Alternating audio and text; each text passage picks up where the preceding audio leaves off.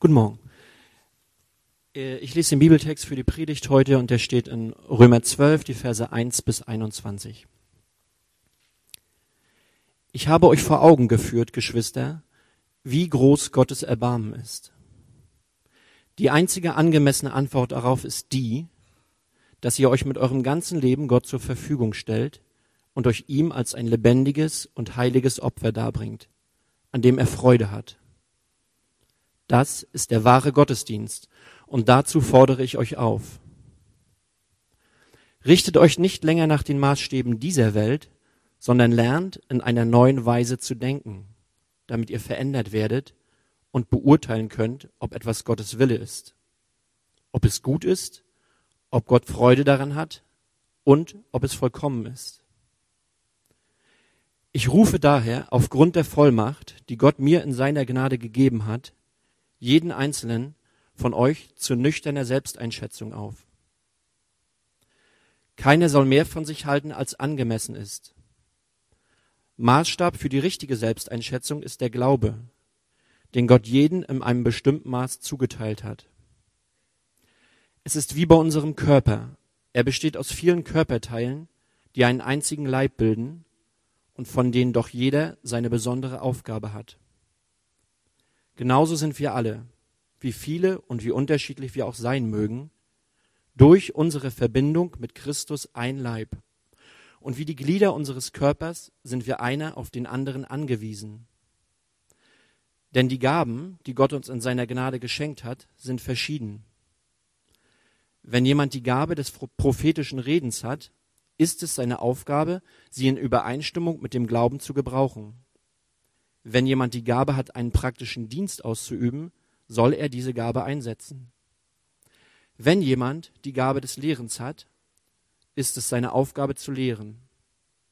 Wenn jemand die Gabe der Seelsorge hat, soll er anderen seelsorgerlich helfen. Wer andere materiell unterstützt, soll es uneigennützig tun. Wer für andere Verantwortung trägt, soll es nicht an der nötigen Hingabe fehlen lassen. Wer sich um die kümmert, die in Not sind, soll es mit fröhlichem Herzen tun. Die Liebe soll echt sein, nicht geheuchelt. Verabscheut das Böse, haltet euch unbeirrbar an das Gute. Lasst im Umgang miteinander Herzlichkeit und geschwisterliche Liebe zum Ausdruck kommen. Übertrefft euch gegenseitig darin, einander Achtung zu erweisen. Lasst in eurem Eifer nicht nach, sondern lasst das Feuer des Heiligen Geistes in euch immer stärker werden. Dient dem Herrn. Freut euch über die Hoffnung, die ihr habt. Wenn Nöte kommen, haltet durch. Lasst euch durch nichts vom Gebet abbringen. Helft Gläubigen, die sich in einer Notlage befinden. Lasst sie mit ihrer Not nicht allein. Macht es euch zur Aufgabe, gastfreundlich zu sein. Segnet die, die euch verfolgen, segnet sie, verflucht sie nicht. Freut euch mit denen, die sich freuen weint mit denen, die weinen. Lasst euch im Umgang miteinander davon bestimmen, dass ihr ein gemeinsames Ziel habt. Seid nicht überheblich, sondern sucht die Gemeinschaft mit denen, die unscheinbar und unbedeutend sind. Haltet euch nicht selbst für klug, vergeltet niemand Böses mit Bösem. Bemüht euch um ein vorbildliches Verhalten gegenüber jedermann. Wenn es möglich ist und soweit es an euch liegt, lebt mit allen Menschen in Frieden. Rächt euch nicht selbst, liebe Freunde, sondern überlasst die Rache dem Zorn Gottes. Denn es heißt in der Schrift, das Unrecht zu rächen ist meine Sache, sagt der Herr. Ich werde Vergeltung üben. Mehr noch, wenn dein Feind hungrig ist, gib ihm zu essen, und wenn er Durst hat, gib ihm zu trinken. Ein solches Verhalten wird ihn zutiefst beschämen. Lass dich nicht vom Bösen besiegen, sondern besiege Böses mit Gutem.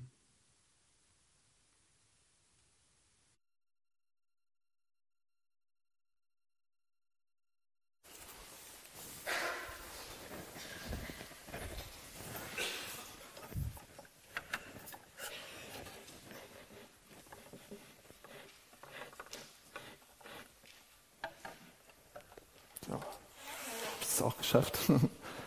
Ja, wir haben letzte Woche mit einer neuen Predigtserie angefangen über den Sinn dieser ganzen Sache, was wir machen, über unsere Grundanliegen, warum wir überhaupt hier sind, wie es weitergeht. Wer sind wir eigentlich als Kirche? Ähm, wozu gibt es das Hamburg-Projekt? Wofür stehen wir eigentlich? Und das wollen wir immer wieder thematisieren, um einfach transparent zu sein, um zu zeigen, so sind wir, ja. weil es auch immer so viel Durchlauf gibt und wieder Leute kommen und wieder Leute gehen, um uns auch zu erinnern. Ähm, ist immer gut, sich zu erinnern, wer sind wir hier eigentlich? Warum treffen wir uns hier? Daniel hat ja schon damit angefangen in der Einladung. Und letzte Woche vor allem bei der ersten Predigt über die Serie mit diesem entscheidenden und zentralen Punkt, was glauben wir eigentlich? Also es ging um das Evangelium. Was, was ist das Evangelium? Was hat das mit uns zu tun? Ähm, dieses Zentralste, dieses Kernstück von Kirche, was ist das? Darum ging es letzte Woche, könnt ihr gerne nachhören auf dem Podcast. Äh, heute geht es weiter mit dem zweiten Anliegen. Und bevor ich äh, weitermache, möchte ich nochmal dafür beten. Vater im Himmel, ich danke dir für diesen Text, der stark ist, der ausdrucksvoll ist und viele, viele Dinge anregt, einfach in unseren Köpfen, glaube ich, und zumindest sehr visionär ist, wie Gemeinschaft aussehen kann. Und ich bitte dich, dass du diese Zeit gebrauchst, um uns den Glauben zu geben, dass das möglich ist. Weil ich glaube, viele glauben nicht mehr daran, dass sowas möglich ist. Egal, ob sie dich kennen oder nicht. Aber gib uns Glauben. Gib uns Vertrauen. Und ähm, ja, nutz diese Zeit und rede du durch das, was hier gesagt wird, was gehört wird. Amen.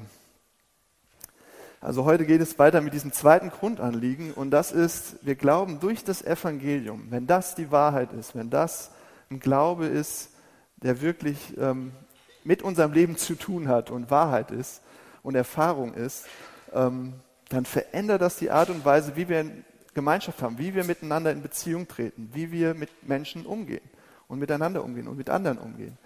Dass es eine Alternative gibt zu anderen Arten von Beziehungen, die wir um, um uns herum hier in dieser Stadt erleben. Zum Beispiel Arbeitsbeziehungen, ja, dass man zusammen ähm, produktiv sein will, dass man zusammen Erfolg haben will, Karriere machen will, ähm, sich gegenseitig voranbringt, karrieremäßig, geldmäßig, was auch immer, statusmäßig. Oder es gibt Beziehungen, dass man zusammen Interessen pflegt, dass man zusammen was genießt, ein Hobby, ähm, Sport und ähm, ja, Clubs, Sportvereine, was auch immer. Oder es gibt auch Subkulturen, ähm, die durch den Kleidungsstil geprägt sind, durch Musikgeschmack, bestimmte Redewendungen, Digger und so weiter und ähm, Freizeitbeschäftigung, was man macht, was man nicht macht, ob man Fußball mag oder nicht oder was auch immer. Also so bestimmte Subkulturen. Und Kirche ist irgendwie so, es passt da überall nicht so rein. Ist auch nicht der Ort, wo ihr nur mit euren allerbesten Freunden und Lieblingsgesichtern immer rumhängt, die euch, die ihr am allerliebsten mögt. Es ist aber auch keine Selbsthilfegruppe für Leute, die einfach nur Probleme haben und nicht mehr wissen, wohin damit. Was ist denn dieses Ding Kirche? Und wir reden immer wieder darüber und versuchen das so auf, zu entdecken, auf den Punkt zu bringen, was auch die Bibel darüber sagt. Und am treffendsten können wir Kirche vielleicht bezeichnen als eine geistliche Familie. Und was das genau bedeutet, das versuch, ja, versuchen wir hier, versuche ich mit euch zusammen im Prinzip in diesem Text herauszufinden. Es passt auf jeden Fall nicht so richtig in diese Kategorien um uns herum. Und nur ein Gedanke, was es zum Beispiel sein kann, ähm, wo man das so spüren, erleben kann, ist, glaube ich, immer wieder in verschiedenen Momenten, wo sehr verschiedene Leute aufeinandertreffen und zusammen eine Gemeinschaft sind.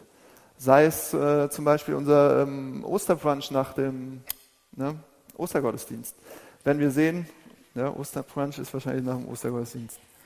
Also auf der Alster vorne mit Decken und Grills wurden angeschmissen und Leute waren zusammen. Und wir sehen, vom Säugling bis zur Oma waren da Leute.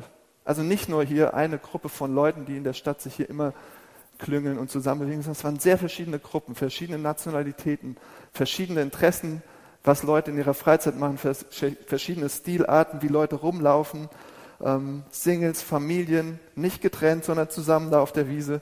Und wir haben vielleicht, glaube ich, manchmal so eine kleine Idee in so Momenten, ah, da ist ja viel mehr möglich. Das, das ist vielleicht geistliche Familie. Ähm, und das ist nur so ein kleines Ding. Es ist, glaube ich, noch viel, viel mehr. Und ich glaube und hoffe, dass wir da noch lange nicht am Ende sind, das zu entdecken, was die Bibel da sagt und was Gott da für uns gedacht hat als, als Kirche. Zum Beispiel, ganz plakativ, wenn der Top-Manager mit dem Hartz-IV-Empfänger zusammensitzt um diesen Grill und sie teilen sich ein Steak und diskutieren darüber, wie sie zusammen die Stadt lieben können und besser machen können. Oder der Sofagruppenleiter, ähm, sind so kleine Gruppen, die sich unter der Woche treffen, zum Beten, Bibel lesen und überlegen auch, was sie zusammen, äh, zusammen leben, zusammen die Stadt äh, lieben. Also wenn so ein Sofagruppenleiter die Braut zum Altar führt, weil sie keinen Vater mehr hat. Ein Beispiel ähm, so, dass es sowas wie eine Familie geworden ist, ihre kleine äh, geistliche Gemeinschaft.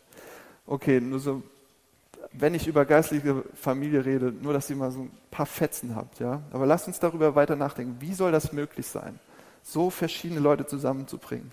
Wie sollen wir so eine Gemeinschaft bauen, sein, leben? Ist es nicht total verrückt, utopisch, idealistisch? Ist es nicht, wie soll das funktionieren?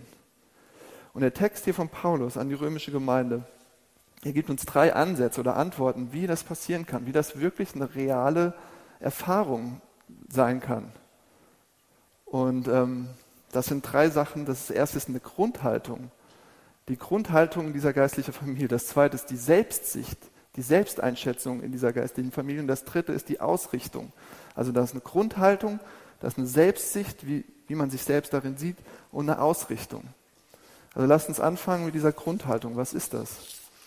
Wir sehen das am Anfang des Textes, nachdem Paulus elf Kapitel lang, Römerbrief ist wahrscheinlich das bekannteste ähm, so in der Literaturgeschichte an biblischem Material, wo auch säkulare Leute sich dran ausgetobt haben und wirklich ja, versucht haben, diese philosophischen Gedanken alle zusammenzubringen und daran begeistert waren, damit gearbeitet haben, über Rechtfertigung und was weiß ich. Und Paulus tobt sich elf Kapitel darüber aus, über diese Schönheit und Größe und Tiefe des Evangeliums. Ähm, er versucht es zu erklären, wie die Kirche glaubt, wie die römische Kirche glauben soll, äh, damals in Rom.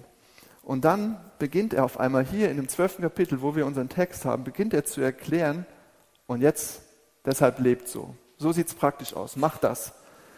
Und was er damit macht, ist, er zeigt, ja, das Evangelium ist nicht irgendwie so eine schöne Philosophie und eine, ein Ideal und so und so, das muss man glauben, sondern es ist viel mehr als eine Lehre, wo man sagt, das ist richtig, das ist falsch, sondern es ist was, und das sehen wir ziemlich schnell in diesem Text, was das ganze Leben verändern will und auf den Kopf stellen will. Alles. Es ist ähm, nicht nur irgendwie eine Denkweise, sondern es ist ein verändertes Leben. Und schaut euch das an, was er hier sagt. Das Evangelium fordert heraus zu einer Reaktion, zu einer deutlichen Reaktion, eine entschlossene Antwort. Also wir, wir haben diese elf Kapitel, Gottes Gnade, die gute Nachricht, die frohe Botschaft von seinem Sieg über das Böse, Kreuz und Auferstehung. Können wir jetzt nicht alles wiederholen, müsst ihr lesen. Sehr, sehr tief, sehr gut. Der Beginn seiner neuen Schöpfung, von was ganz Neuem. Und jetzt kommt, und das provoziert eine Reaktion. Ja, es geht nicht jetzt um eine Liste von Sätzen, die wir auswendig lernen, um dazuzugehören. Ah ja, ich muss das sagen, das sagen, das sagen, das Bekenntnis sprechen, dann bin ich Christ und dann ist, dann ist es das. Es geht auch nicht um ähm, einen Katalog von Regeln, den wir halten und dann sind wir drin. Ja, wir halten diese zehn Regeln oder diese 20 oder diese 100 und dann, dann haben wir das Evangelium und äh, dann sind wir Kirche. Das ist auch kein Produkt, das wir jetzt hier so konsumieren und dadurch glücklich werden und für uns behalten und so eine Wohlfühlgemeinschaft, Wohlfühlspiritualität die haben. Also was sagt Paulus über Gottes Gnade in Kapiteln 1 bis 11? Sie ist größer und verschwenderischer und liebevoller und atemberaubender, als wir uns das erträumen können. Das, das sprengt unser Denken, ist kaum zu fassen. Und jetzt Kapitel 12 sagt er, fordert uns heraus, bis zum Äußersten zu gehen. Wenn wir das sehen, was die Gnade ist, dann können wir nicht einfach sagen, pff, ja, sie fordert uns heraus, bis zum Äußersten zu gehen und provoziert eine deutliche Reaktion. Das ist nicht so ein billiges Tauschgeschäft, woraus Evangelium und Kirche und Religion oft gemacht wird. Guckt euch das mal hier an, was Paulus sagt. Ja Gott, weil du mich so lieb hast, gehe ich dann sonntags auch meinen Gottesdienst und ähm, ich gebe vielleicht sogar von meinem Geld weg, von meinem Zehnten und auch mal zehn Minuten am Morgen Gebet oder abends im Bett. Oder vielleicht gehe ich sogar noch in so eine Gruppe, was du da gesagt hast, in so eine Bibel-Sofa-Gruppe, Gebetsgruppe, was auch immer. Aber dann ist auch wirklich gut, Gott. Also mehr kannst du von mir nicht erwarten. Das muss doch ausreichen. Ähm, oder ich halte die und die Regeln eben. Paulus spricht überhaupt nicht von so einem Kuhhandel, ja, von so einem religiösen Kuhhandel. Ähm, Gott, ich gebe dir das und bekomme das von dir. Er spricht von irgendwas anderem. Und wenn wir hinschauen, redet er von was ja, so extrem, wo wir mit Worte ringen, was eine Hingabe ist. Hingabe, komisches Wort, aber was radikale Aufopferung ist. Was ein Opfer ist, eine Aufopferung, ein Hergeben, ähm, radikale Hingabe an ihn. Und das hört sich erstmal sehr komisch an, finde ich, unheimlich. Keiner will das eigentlich. Wenn wir das so lesen, die ersten zwei Verse denken so, äh. und wir merken, egal was ihr glaubt, wir wollen das vielleicht, aber wir wollen es auch irgendwie nicht. Die ganz, ihm die ganze Kontrolle geben über mein Leben, alles, ja, dass alle meine Pläne durchkreuzen lassen und sagen, hier Gott, du hast in der Hand, alles opfern für ihn, alles weggeben. Warum soll das jemand tun? Ist es nicht total verrückt? Ist es nicht gefährlich? Also wir kennen diese Leute, die sowas machen, die so radikal alles hingeben. Was machen die nochmal alles? Ist es nicht, ist es nicht total gefährlich, äh, fatalistisch oder Fanatismus? Und natürlich, jetzt müssen wir gut aufpassen, wenn wir so eine Entscheidung treffen, wie hier steht, dann müssen wir ganz genau wissen, wofür. Ja, dann sollten wir sehr gut überlegen, was ist denn dieses Evangelium? Was sind denn eigentlich diese Inhalte? Was glaube ich denn da eigentlich? Ähm, was ist das denn eigentlich für eine Reaktion? Auf was reagiere ich da und wo führt das eigentlich hin? Wir müssen das sehr genau wissen. Und ich fordere niemanden dazu auf, das einfach zu tun, ohne zu wissen, für was. Weil Paulus hatte elf Kapitel Zeit vorher zu erklären, was das Evangelium ist. Und ihr müsst wissen, wenn ihr sowas tut, die Sache ist es absolut wert. Die ist durch und durch gut und führt zum Guten, führt zum Leben, ist wunderbar. Dafür lohnt es sich zu leben und zu sterben. Das muss klar sein, sonst wird es niemand tun und sollte es auch niemand tun. Ein eindrucksvolles Beispiel für mich, äh, ich habe überlegt, was für Beispiele gibt es. Und mir ist so ein ganz alter Film eingefallen, der bei mir im Regal steht und den ich immer noch sehr gerne mag, aber lange nicht mehr gesehen habe, das äh, Braveheart. Ja, sehr klassisch, alter, in der Jugend habe ich den zehnmal gesehen, so dieser Held. Aber warum ich darauf komme, ist, ähm, der sein ganzes Leben, seine ganze Kraft, alles einsetzt für ein großes Ziel, für ein höheres Ziel. Und spätestens am Ende des Films wissen wir wofür. Also man merkt es schon vorher. Aber in dem Moment seines Sterbens schreit er noch ein Wort aus seiner Kehle. Und dann wissen wir, dafür hat er gelebt und dafür ist er gestorben. Und das war sein komplettes Lebensziel. Und er wusste, ich lebe für Freiheit und ich sterbe für Freiheit. Und das ist, ähm, das ist was, wo er gesagt hat, dafür lohnt es sich, alles zu opfern. Und jetzt könnten wir lange darüber reden, jeder hat vielleicht von uns sowas, wo er denkt, dafür lohnt es sich zu leben, dafür lohnt es sich zu sterben, alles zu geben. Und Paulus sagt über elf Kapitel ständig, schaut her, schaut hier hin, hier ist diese Sache, hier ist diese herrliche Sache, die alles andere überragt. Schaut es euch genau an, hier ist Leben, hier, hier könnt ihr alles für geben.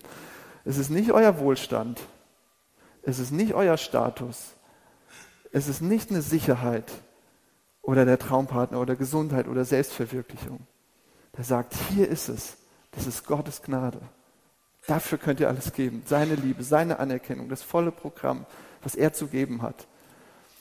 Und dann kurze Zusammenfassung, dann sehen wir, wie Jesus Christus selbst das größte Opfer wird, wie er nicht nur irgendwas von uns verlangt, was er nicht getan hätte, sondern wie er alles gibt, alles hergibt, sein Leben bis zum letzten, um uns zu erlösen von Schuld, Einsamkeit, Selbstmitleid, Egoismus, Neid, Süchten und so weiter, um uns neu, was Neues zu machen, zu denen, die wir sein sollten, damit wir in jeder Sekunde in Gottes Gegenwart leben und heil werden. Und das bekommen wir. Und es gibt nur eine Möglichkeit darauf zu antworten und als Christ zu leben. Und das ist auf seine Gnade zu reagieren. Darauf zu reagieren, was er sagt, was er getan hat. Wie geht das? Ihr gebt ihm alles. Nicht 95 Prozent, nicht 99 Prozent, sondern alles. Und sagt, hier bin ich. Ich stelle es dir zur Verfügung. Ihr sagt, ich gehöre dir, nimm das alles. Das bin ich. Und das ist die Voraussetzung für christliche Gemeinschaft, wie wir die dann später im Text sehen. Weil ich habe gesagt, wir müssen darauf achten, wo führt das denn überhaupt hin? Führt das zu Krieg?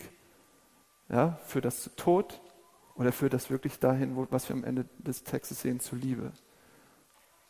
Diese Grundhaltung, sich aufopfern, egal was zurückkommt, sich hergeben, da beginnt hier alles in diesem Römerbrief, wie Gemeinschaft sein könnte sich bedingungslos verschenken, das ist das, was Jesus für uns tut. Und das ist, was Gnade bewirkt und wozu er uns bringen will, verändern will. Und nur so wird das möglich, was wir in diesen Texten lesen. Okay, wir sagen oft, Kirche ist geistliche Familie, ja? Und das ist, ist sie auch. Sie ist eine Familie. Wie entsteht eine Familie? Praktisch. Was passiert? Wie entsteht eine Familie? Einige sind dabei, einige haben es schon gemacht, einige vielleicht noch vor sich. Äh, okay, wir machen keinen Aufklärungsunterricht jetzt, aber ich würde mal ganz spitz sagen, Familie entsteht, wenn Leute da, da sind, die bereit sind, was zu geben. Nicht nur ein bisschen, sondern Opfer zu bringen. Ja? Was hin, sich ganz hinzugeben, nicht nur dem anderen, sondern was ist eine Schwangerschaft? Ist das alles Spaß oder was ist eine Geburt? Und dann geht es erst richtig los, ja. Das Opfern von Schlaf, von Kraft, von Zeit, von Unabhängigkeit, von der Illusion über die eigene Person. Eigentlich bin ich doch ganz geduldig. Äh, eigentlich habe ich doch ziemlich viel Liebe für Menschen, auch gerade wenn die so klein sind. Ja, wirklich? Ihr müsst sehr, ihr müsst geben, geben, geben, aufgeben, hergeben, opfern. Ganz banales Beispiel von uns zu Hause. Ähm, ja, da äh, meine Frau und ich freuen uns auf einen gemeinsamen Abend. Wir machen uns noch was Schönes zu essen, schütten uns Wein ein, legen Kinder ins Bett, Feierabend genießen, vielleicht nochmal auf den Balkon gehen. Und dann kommt dieser Moment, der alles zerstört, so alle Träume. Ja. Geschrei und was weiß ich nicht. Und die Augen sind so weit auf und wir, man sieht es in den Augen. Okay, das wird nicht die nächsten zwei Stunden. Keine Chance. Traum geplatzt. Kein Abend zu zweit, Abend mit Kind. Keine Zeit zu zweit, Zeit zu dritt. Oder zu viert oder zu fünft, wer noch alles wach wird. Und ähm, opfern. Echt ein blödes, banales Beispiel. Mir ist nichts Besseres eingefallen. Aber jeder, jemand hat mal gesagt, das ist wie jeden Tag ein bisschen sterben, sich ein bisschen hergeben für jemand anders. Und das hört sich vielleicht erstmal schlimm an und ihr sagt, oh, ist das negativ und das in der Zeit, wo sowieso keiner mehr Familie will und Kinder, muss man das denn jetzt sagen? Aber lasst uns genau hinschauen. Ein Opfer aus Liebe, das ist der einzige Weg zum Leben. Überlegt das mal. Ich glaube, da könnten wir jetzt lange drüber nachdenken, ob das stimmt und wie das vielleicht wirklich Wahrheit ist. Ein Opfer aus Liebe ist der einzige Weg zum Leben. Jesus sagt, wer sein Leben behalten will, wird es verlieren, aber wer so meint, will, verliert, wird es gewinnen. Und das ist die Art und Weise, wie das Evangelium Leben bringt. Und das ist die Art, wie echte, tiefe, vertrauensvolle Gemeinschaft entsteht, auch in Familien, aber auch in geistlicher Familie darüber hinaus. Ich gebe mein Leben für etwas Größeres, für etwas Besseres, für etwas Schöneres, was Herrlicheres, für eine höhere Sache. Nicht nur für Kinder, nicht nur für meine kleine Familie, sondern wenn es so aussehen soll wie hier in dem Text, bis zur Feindesliebe am Ende, dann brauche ich was noch viel Größeres als meine Kinder, meine Familie, meine Freunde, meine Stadt. Ich gebe mein Leben für Gott. Und wenn wir das nicht tun, die Texte hier über Gemeinschaft bleiben pure Utopie, pure Ideale, die, wo wir sagen, pff, Theorien, was soll das schon? Wir bleiben dann eine Gemeinschaft, wo jeder herkommt und sagt, Hauptsache für mich springt was dabei raus und für, ich bin glücklich und wenn das nicht mehr so ist, da gehe ich halt wieder und lasst mich halt alle in Ruhe. Und das ist das Gegenteil von dem, was Paulus hier beschreibt. Das ist, das ist keine Aufforderung, das ist keine Hingabe, das ist ich, ich, ich wieder. Ja? Und Paulus sagt, reagiert auf die Gnade, seht es euch an, reflektiert es. Das ist es, das ist das Evangelium, schaut es euch an. Und wenn ihr es nicht kennt, schaut es euch mehr an. Und wenn ihr es denkt zu kennen, schaut es euch noch mehr an, weil ihr kennt es noch nicht richtig. Schaut es euch an und reagiert darauf. Und betet Gott an von ganzem Herzen mit aller Kraft, gebt ihm euer Leben. Und dann beginnt er euch neue Sichtweisen zu geben, zu erneuern und zu einer geistlichen Familie zu machen. Und das ist der Ausgangspunkt für das, was kommt in diesem Text, in diesen nächsten Versen. Das hört sich riesengroß an. Du denkst, wo, wo soll es denn anfangen? Toll, viel zu groß. Wie soll das denn klappen? Zweiter Punkt, die Selbstsicht in dieser geistlichen Familie. Und das ist, glaube ich, ein Punkt, den man sehr gut nachvollziehen kann. Das erste konkrete Opfer, wozu Paulus hier die Gemeinde in Rom herausfordert, was ihn offensichtlich zuerst so in den Sinn springt. Ja, er schreibt so seinen Brief und sagt, jetzt gebt alles Gott. Und was denkt er zuerst? Was ist das Schwierigste, das Größte, das Wichtigste, was sie opfern müssen für so eine Gemeinschaft, für so eine geistliche Familie? Die überhöhte Selbstsicht. Und dafür muss man wahrscheinlich kein Genie sein, um das zu schreiben. Aber das ist das Ding. Das muss weg, dafür ist kein Platz. Er sagt eindringlich, habt eine nüchtere Selbsteinschätzung, eine vernünftige, eine realistische. Schaut euch an. Keiner soll mehr von sich halten, als angemessen ist. Keiner soll sich über andere stellen. Keiner soll sich für was Besseres halten. Und er benutzt als Veranschaulichung Veranschaulichung dieses Bild von Körper, ähm, ja, wie verschiedene Teile ein Ganzes bilden. Also die Unterschiedlichkeit von verschiedenen Funktionen, von verschiedenen Leuten zusammenwirken zu einem großen Ganzen. Und er nimmt dieses Bild, weil er sagt, okay, ihr, habt, ihr seid so unterschiedlich. Ihr seid Pragmatiker, ähm, Helfer oder Denker oder Prediger oder ihr habt viel Geld oder ihr seid Leiter, ihr seid Verantwortungsträger oder einfühlsame Seelsorger, ähm, Unterstützer, Kümmerer. Ihr seid so unterschiedlich und das ist gut. Und ihr sitzt auch hier zusammen in diesem Raum und habt diese ganzen verschiedenen Gaben und verschiedene Sachen beizutragen zu einer Gemeinschaft und seid so unterschiedlich, wie es nur geht. Und das ist gut. Und zusammen bildet ihr ein Leib, ein großes Ganzes. Jeder ist anders, aber es ist trotzdem eine Einheit. Und ähm, jetzt denke ich, oh, da steht ja gar nicht das dabei, was ich gut kann. Ja, ich, ich habe das immer mal wieder gehört, oh nein, diese Listen und da steht ja gar nicht, was ich bin, was ich kann. Ja, das sind Beispiele. Das ist, äh, vergiss das. Das sind Beispiele, die sind in jedem, an jeder Stelle des Neuen Testaments unterschiedlich. Ihr habt Gaben, darum geht es hier. Jeder hat Gaben, jeder hat was einzubringen. Und ähm, das Wichtige ist hier, keiner ist wichtiger als der andere. Keine Gabe ist höher als die andere. Und ich weiß, das mangelt oft in der Realität. Das müsst ihr mir nicht erzählen. Aber das ist, was Paulus sagt, so funktioniert das. Da ist ein Leib und kein Part ist unwichtiger als der andere, der andere wichtiger als der. Da ist kein Platz für Stolz und Überheblichkeit. Egal wie toll ihr reden könnt, egal wie toll ihr aussieht, egal wie toll ihr Musik machen könnt, irgendwas. Oder dienen könnt, egal wie demütig ihr seid, was ja äh, in Kirche sehr, sehr wichtig ist, demütig zu sein und zu helfen. Und egal wie hilfsbereit ihr seid, das ist eine tolle Gabe, wichtige Gabe. Aber es ist nicht wichtiger als eine andere Gabe. Ja? Und eigentlich müsste man sagen, wenn man das hier ernst nimmt, Gaben, Fähigkeiten, von Gott gegebene Dinge, die gehören euch gar nicht selbst, die gehören einem nicht selbst, sondern die gehören den anderen. Weil die sind dafür da, die anderen zu stärken, die anderen aufzubauen, die anderen zu ermutigen, die anderen die zu lieben. Klingt das nicht zu schön, um wahr zu sein? Klingt das nicht irgendwie zu ideal? Ist es nicht naiv, sowas zu glauben, dass so eine Gemeinschaft jemals geben sollte? Guck mal, schaut euch um in unserer Stadt, was da alles passiert. Nicht nur die letzten Tage, sowieso immer wieder, sondern ähm, ja, guckt euch um. Hier, wir sind in Pöseldorf. Ne? Gott meint es gut mit uns, hat uns nach Pöseldorf geschickt, weiß nicht, auf jeden Fall sind wir jetzt hier. Und 500 Meter weiter haben wir dieses ähm, Projekt, ja, da sollen Asylantenheime stehen, mitten hier in dieser, in Harvestude, in dieser Nachbarschaft, habt ihr gehört, gelesen. Exponierte Lage, 220 Flüchtlinge aus aller Herrenländer, politisch Verfolgte, die, viele aus Syrien, aber ja, ganz verschiedene Länder. Und was passiert? Wir müssen jetzt nicht darüber streiten, ob das sinnvoll ist, 20 Millionen Projekt, was weiß ich, bla bla bla, sondern was passiert da? Wie reagiert die Nachbarschaft? Und ist nicht, dass alle so sind, aber einige der Anwohner kamen natürlich zu Wort in verschiedenen Medien und die sagen, oh, die werden sich hier nicht wohlfühlen. Hier sind doch gar keine Läden, die sie sich leisten können. Hier ist gar kein Aldi, hier ist gar kein, wo sollen die denn hier einkaufen? Und die kennen diese Geflogenheiten hier gar nicht und was weiß ich was. Ja? Also ihr, ihr habt es vielleicht gelesen, gehört und vielleicht werden die sogar neidisch auf all den Reichtum, auf die Autos und fangen an, was kaputt zu machen oder vielleicht zu stehlen. Und was passiert hier?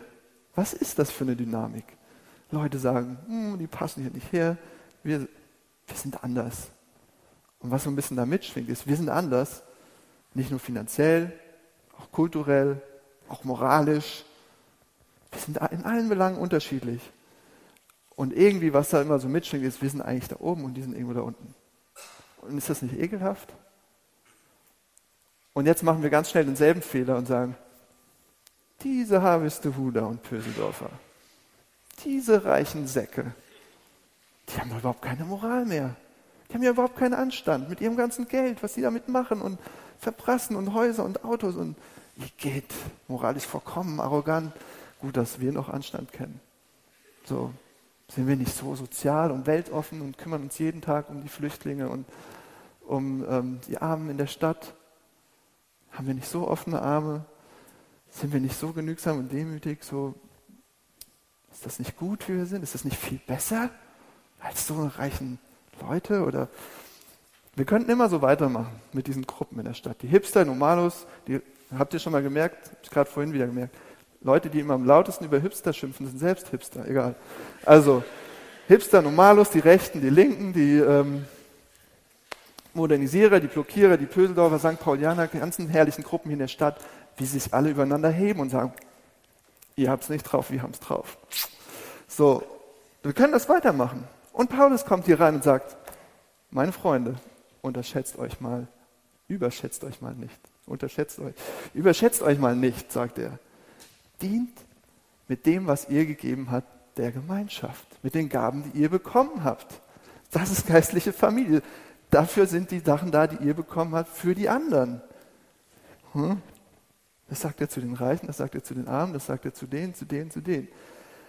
Was passiert, wenn ihr anfangt, das Evangelium ernst zu nehmen? Was passiert dann? Euer Stolz fängt an zu schmelzen. Egal was für ein Stolz, auf was ihr stolz seid. Es fängt an zu schmelzen, weil es zeigt, das ist unverdiente, reine Gnade von Gott. Ja, ich muss das auf meine, meine Beziehung, auf diese Gruppen in der Stadt, auf die Leute, denen ich begegne und auf die geistliche Gemeinschaft hier anwenden. Das ist reine Gnade. Wer ich sein darf, wer ich bin, was er mir gegeben hat. Ich bin genauso verloren und verkommen wie alle anderen, genauso schuldig und Sünder und Egoist. Und ich bin genauso geliebt und wertgeschätzt und wertvoll wie alle anderen. Er liebt mich genauso bedingungslos. Also Paulus macht das und sagt, es ist nicht nur irgendein Leib, das ist der Leib von Jesus. Deshalb haben wir diese Hoffnung, dass sowas möglich ist. Er hält das zusammen, ohne ihn fällt es auseinander. In allen anderen Stellen sagt Paulus, er ist das Haupt, er ist der Kopf. Und das ist die Sicht, die Paulus sagt, wir brauchen zu einer nüchternen Selbsteinschätzung. Zu einer realistischen, nüchternen Selbsteinschätzung. Was heißt das jetzt hier für uns? Ich sage, wie können wir es auf Hamburg, auf unsere Gemeinschaft anwenden? Ich weiß, dass es hier Leute gibt, die angesagter sind als andere. Irgendwie netter, offener, cooler, was weiß ich. Gruppen, in die man stärker versucht reinzukommen und wo man nicht so leicht reinkommt, die was auch immer anders sind. Und es gibt genauso gut Gruppen, die oder Leute, die denken, sie sind bessere Christen, weil sie immer im Gottesdienst sind oder weil sie mehr beten, mehr Bibel lesen, spiritueller sind, mehr Erfahrung mit Gott haben mehr mitarbeiten, spenden oder was weiß ich. Und es gibt es hier auch. Wir müssen ja gar nicht da rausgehen nach Harvestrude, 500 Meter weiter oder nach da oder nach da. Es gibt es hier auch. Ja? Oder wie, was denkt ihr, wenn ihr bestimmten Leuten begegnet? Sagt doch mal ehrlich. Was, sind, was ist euer Kopfkino? Wollt ihr, dass das alle mal sehen? Ich will das lieber nicht. Ähm, das muss aufhören. Paulus sagt, schiebt dem einen Riegel vor. Ihr könnt das. Ja, ich bin nur ein Mensch, ich kann das nicht. Doch, ihr könnt das. Er sagt, lasst das. Das ist Stolz, das ist Überheblichkeit, das passt nicht. Gebt euer Leben ganz ihm. Passt nicht zum Evangelium, baut auf die Gnade, vergesst den ganzen Mist. Und später, das ist ein toller Vers, Vers 16 im Text, gerade wieder gehört, als Markus es gelesen hat. Seid nicht überheblich, sondern sucht die Gemeinschaft mit denen, die unscheinbar und unbedeutend sind. Gilt für alle. Das ist das Evangelium. Das ist Gnade, ja. Das ist nicht, oh, ich verbringe nur Zeit jetzt mit den Leuten, wo es immer inspirierend und toll für mich ist und sich alles toll anfühlt. Das ist Barmherzigkeit, das ist Liebe. Okay, wir können jetzt noch lange darüber reden, wie wir es praktisch machen. Aber eine kleine Anwendung ist, wir, wir machen diese Sofagruppen, weil wir sagen, wir sind geistliche Familie. Wie soll das gehen hier in diesem Raum? Wir treffen uns in kleinen Gruppen und wir haben uns irgendwann entschieden zu sagen, wir fügen die zusammen lokal. Egal, ob sich die Leute jetzt alle einig sind politisch, einig sind im Aussehen, wie sie einen Stil haben, einig sind im Alter oder egal. Sie werden jetzt zusammengewürfelt. Das ist ziemlich verrückt. Ein Experiment. Funktioniert auch nicht immer. Und lustige Vögel kommen zusammen und flattern und verschiedenste Sorten kommen zusammen. Und, aber ist das nicht geistliche Familie? Ist das nicht das Beste hier in dem Ganzen? Also, wie können wir es sein? Gebt euer Leben Gott, gebt es ihm. Alles, lernt die Grundhaltung. Zweitens, habt eine nüchterne Selbsteinschätzung. Seid realistisch. Mit dem Evangelium auch, mit euch selbst. Und das dritte ist die Ausrichtung dieser geistigen Familie. Das hat eine ganz klare Ausrichtung und das fängt mit Vers 9 an.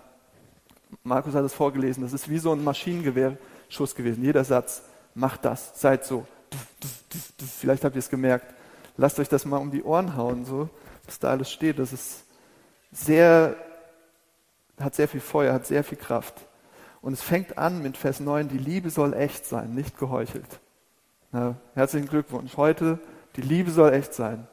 Wie viele tausend Liebeslieder habt ihr gehört? Wie viele Leute haben euch gesagt, dass ihr, sie euch lieben und es war nachher heiße Luft? Ja, die Liebe soll echt sein, nicht geheuchelt. Das ist die Ausrichtung von Kirche. Und was dahinter steckt, ist, was Paulus hier macht, ist dasselbe, was Jesus gesagt hat. Das Gesetz, der Wille von Gott kann zusammengefasst werden in diesem einen Wort Liebe. Und er sagt im Prinzip, liebt. Was meint er denn damit? So ein Wohlfühlding, so ein Nettsein, so alle anlächeln. Hallo, hallo, ich liebe dich. So, was heißt es denn? Zuerst sehen wir, Liebe führt zum Guten. Das ist hier in diesem Vers 9 noch ganz klar. Liebe führt zu was Guten. Wenn jemand dazu verleitet wird, etwas Böses zu tun oder das Richtige zu unterlassen, das kann keine Liebe sein. Liebe führt zu was Aufbauen, zu was Lebendigen, dass das Leben aufblüht, gedeiht, Heilung passiert, Erneuerung. Das ist Liebe. Es hat praktische Konsequenzen. Das ist nicht nur einfach ein Gesäusel, nicht nur einfach ein Wort, sondern das ist so ein, ah, da kann man leben. Ja, das ist was Schönes, was Gutes. Erneuerung, es kann auch hart sein. Und dann, das sehen wir nämlich gleich, heißt es weiter, Liebe heißt sich, gegenseitig in Respekt und Freundlichkeit zu begegnen, in Notlagen zu helfen. Macht nicht immer Spaß, sich gegenseitig zu kennen, zusammen zu essen, zu feiern, zusammen zu beten, mit den fröhlichen Lachen. Das kann viel Spaß machen und dafür gibt es auch Zeiten. Letzte Woche haben einige mit mir Geburtstag gefeiert und wir haben das Leben gefeiert und das ist gut, macht Spaß. Und mit den traurigen Weinen. Das kann schwer sein, wenn man keine Worte hat, wenn man einfach nur da sitzt und mit weint. Und dann geht es so weiter bis zu diesem Feinde lieben. Was, was soll das? Was bedeutet das? Stellt euch eine Familie vor. Hier ist dieses Wort von Geschwisterliebe und das schwingt überall mit. Das ist eine geistliche Familie. Vater, Mutter, Brüder, Schwestern und ihr habt Familien. Vielleicht sagt ihr, meine Familie ist Mist. Oder natürlich ist das zerbrechlich und begrenzt. Aber da ist etwas anders in Familien. Sei es es müssen ja nicht alle sein in deiner Familie, in eurer Familie, aber es ist vielleicht eine Schwester, ein Bruder oder ein Vater oder eine Mutter, eine Oma, ein Opa oder ein Onkel oder eine Tante, irgendeiner von denen. Da ist was anders. Was ist das grundsätzlich andere an dieser Familienbeziehung, an so einer Liebe? Ich glaube, ein zentraler Punkt ist, ihr wisst, nichts kann uns trennen. Wir gehören zusammen. Wer das auch immer ist bei euch, aus eurer Familie. Wir gehören zusammen. Nichts kann uns trennen. Vater hat neulich das mir mal so erzählt, erklärt. Wenn er mit seinem Sohn redet und sie streiten und haben unterschiedliche Meinungen, es knallt auch mal richtig. Er macht ihm immer eins klar. Wir sind so. Ne? Wie zwischen Daumen und Zeigefinger. Da passt nichts dazwischen. Wir sind zusammen und das wird sich auch nicht ändern. Und wir gehören zusammen. Da ist nicht so viel Platz zwischen uns. Da ist eine Sicherheit, eine Grundsicherheit, da ist Verlass. Wir gehören zueinander. Kann nicht sein, dass familiäre Liebe zuverlässig, nicht von irgendeiner Situation abhängig, ob man was richtig macht, falsch macht. Sie bleibt, sie ist beständig stabil, felsenfest. Und da, ist, da kann Vertrauen wachsen. In so einer Sicherheit wächst Vertrauen. Und der eine oder andere sagt jetzt, das ist mir fremd, das habe ich nicht erlebt.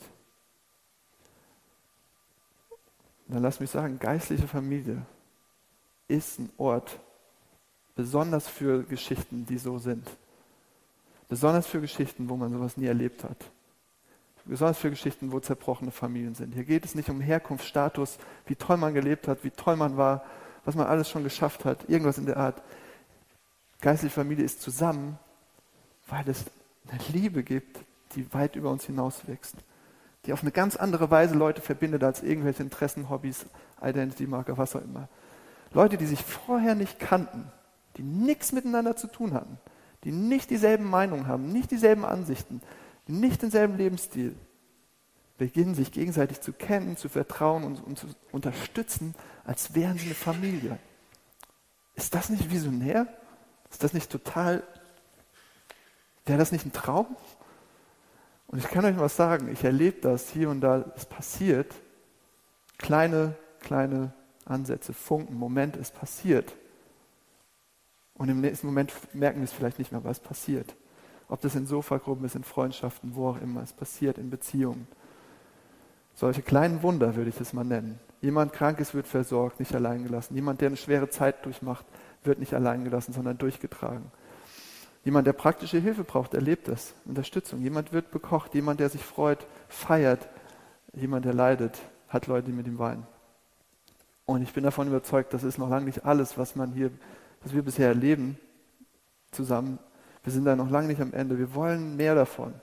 Weiter verändert werden dass die Liebe noch aufopferungsvoller wird, demütiger, herziger, dass die Gaben noch mehr für die anderen sind, nicht für mich, um mich da toll zu präsentieren, sondern dass die anderen gestärkt und aufgebaut werden. Wie soll das möglich sein? Wie sollen wir das erreichen? Ist das nicht zu viel Druck? Liebe zu den Feinden, sag mal, ey. Zu denen? Ist es nicht unmenschlich brutal, das zu erwarten?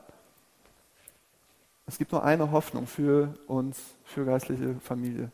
Und das ist, wenn das wirklich wahr ist mit dem Evangelium, wenn da wirklich eine Liebe ist von Gott äh, in Jesus Christus, mit der er in unser Leben reinkommt, die nicht nur persönliche, soziale und kulturelle Unterschiede unterdrückt, sondern die den Tod überwunden hat. Wenn das wahr ist, was ist denn dann möglich an Gemeinschaft? Wenn das wahr ist, Jesus Christus ist Mensch geworden, gestorben und auferstanden vom Tod, um uns mit seiner Liebe zu erfüllen und in uns zu wohnen, in dieser Gemeinschaft, was ist dann alles möglich? Warum sind wir, denken wir so klein, wenn diese heilige, vollkommene Liebe hineinkommt? Mich bewegt das einfach. Und ich denke, dass wir oft sagen, oh komm, wir können eigentlich mit uns, wir können nur das und das schaffen, dann machen wir nur das und das. Dass wir unsere Beziehung, unsere Gemeinschaft so bauen, wie wir denken, dass wir es mit unserem Zeitmanagement, unserer Kraft und dem, was wir gerade so zur Verfügung haben, machen. Egal, was ihr glaubt. Das machen Christen auch sehr. Genauso, ob die das Evangelium glauben oder nicht. Und ähm, dann ist das so wenig von diesem, was wir hier lesen. Ja? Und ich glaube, die entscheidende Frage ist, glaubt ihr, dass es möglich ist, dass Jesus Christus so eine Liebe hat, so eine unvorstellbare, starke, todesüberwindende Liebe, um in so unvollkommene Menschen wie uns reinzukommen und da zu bleiben dass das in uns hineingepflanzt wird und so eine Gemeinschaft entstehen kann, wie wir das hier lesen. Glaubt ihr das? Am Ende ist es wieder dieselbe Frage wie immer. Glaubt ihr das Evangelium? Glaubt ihr Römer 1 bis 11 und wo es überall noch steht? Glaubt ihr, dass ihr gemeinsam so eine liebende, aufopfernde Gemeinschaft sein könnt, so eine geistliche Familie? Und ich habe einfach gemerkt, ich will nicht mit weniger zufrieden sein. Ich glaube, die meisten von euch auch nicht. Deswegen sind wir hier, deswegen sind wir Kirche. Also lasst uns keinen Zentimeter von diesen Aussagen hier abweichen und sagen, das sind wir. Wir sind kein Club.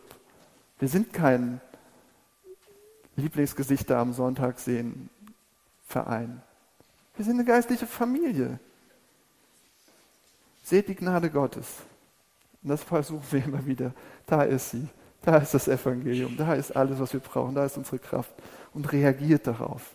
Wir können nicht anders. Es provoziert uns zu reagieren um unser Leben Gott zu geben, es ihm zur Verfügung zu stellen. Und habt eine nüchterne Selbsteinschätzung. Da müssen wir lernen zusammen. Lass uns das weiter lernen. Und das auch ins Gesicht sagen, wenn wir das brauchen, gegenseitig. In der richtigen Art und Weise natürlich. Lasst die Gnade euren Stolz schmelzen. Und liebt mit dieser unbändigen Liebe, die Jesus euch gibt, die er euch hineingepflanzt hat. Und das nicht nur für uns hier, die hier zusammensitzen, sondern das ist für die ganze Stadt. Lass uns das teilen, lass uns das weitergeben. Ich bete noch zum Abschluss. Lieber Herr, lieber Vater im Himmel, du hast deinen Sohn gegeben und ähm, er ist gekommen, er ist gestorben, er ist auferstanden, damit so eine neue Gemeinschaft entsteht, wie wir das vielleicht gar nicht mehr uns erhoffen können, erträumen können, dass das möglich ist. Wir haben zu viel gesehen. Zu viel Enttäuschung und zu viel hohle Phrasen und zu viel Lieblosigkeit und zu viel leere Liebe. Und ähm, wir bitten dich um, um die Kraft deines Heiligen Geistes, dass wir glauben, dein Evangelium, dass wir deine Söhne und Töchter sind. Und dass dieser Heilige Geist in uns wohnt, der sagt, aber lieber Vater, und dass deine Liebe reinkommt in unsere Herzen, die so eine Gemeinschaft möglich macht. Und die, das passiert schon. Aber wir wollen mehr davon. Wir bitten dich, mach weiter mit uns. Amen.